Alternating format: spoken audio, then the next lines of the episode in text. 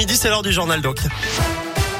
Avec vous, Philippe Lapierre, bonjour. Bonjour Eric, bonjour à tous. Ça roule comment? Ça roule mal sur le périph' nord en ce moment. Euh, Le tunnel de Caluire notamment est coupé à cause d'un poids lourd hors gabarit pour une durée indéterminée en direction de Genève. Soyez prudents dans ce secteur. Partout ailleurs sur les routes lyonnaises, c'est fluide et puis retour à la normale à la SNCF. La panne d'un train arrive de Gier ce matin a perturbé les axes Firmini-Perrache, Amberieu-Lyon-Saint-Etienne et Saint-Etienne-Pardieu. À la une, c'est une première depuis cet été et c'est une bonne nouvelle. Le Rhône n'est plus en rouge sur la carte de circulation du Covid. Le département est enfin passé sous le seuil d'alerte de 50 cas pour 100 000 habitants. Si ça continue comme ça pendant 5 jours au moins, les écoliers du CPO CM2 devraient pouvoir retirer leur masque dès lundi prochain. L'actu à Lyon, c'est l'ouverture du salon Polytech. Attention aux bouchons autour de Rexpo jusqu'à vendredi avec 2200 exposants, des métiers de l'environnement et de l'énergie et un village d'entreprises de la région Auvergne-Rhône-Alpes. C'est là que l'industrie présente ses innovations pour la planète. Jour J pour Sophie Parra, cette lyonnaise témoigne ce mardi au procès des attentats de Paris. Elle avait été blessée au Bataclan le soir du 13 novembre 2015. Des milliers de dépliants distribués aujourd'hui, demain et jeudi sur les parkings réservés aux deux et trois roues à Lyon.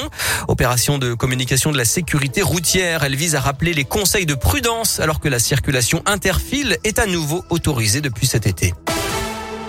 Une semaine mondiale pour promouvoir l'allaitement maternel avec des animations, des tables rondes des ateliers organisés partout en France pour que, pour les futurs parents qui se posent des questions, il faut dire que ce n'est pas toujours facile de s'y retrouver avec tous les conseils, souvent d'ailleurs contradictoires. Claire Boquillot est conseillère en allaitement maternel et parentalité dans l'Ain. L'allaitement, c'est vraiment quelque chose qui est inné, que chacune d'entre nous euh, sait faire. Et pourtant, pour que ces réflexes s'expriment, il faut qu'ils soient entourés et qu'ils soient protégés. Bah, aujourd'hui, ils le sont plus vraiment parce que on a de multiples informations. Un professionnel peut nous dire blanc, l'autre peut nous dire noir, la maman ou la belle-mère va dire encore autre chose. Et toutes ces choses, ça perturbe cet instinct de la maman et elle, elle est perdue, effectivement. Elle peut avoir du mal à savoir que faire. Croyez en vous, oui, ça c'est vraiment une phrase qui est importante. Croyez en votre bébé. Se faire confiance, c'est déjà beaucoup. Et en France, selon une étude, le taux d'allaitement est de 70% à la sortie de la maternité et de 38% quatre mois après.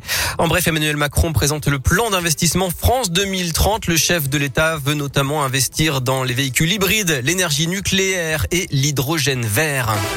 Le sport et le basket, très gros test pour l'Asvel. Les Villeurbanais reçoivent les Turcs de l'Anadolu FS Istanbul, tenant du titre en Euroleague.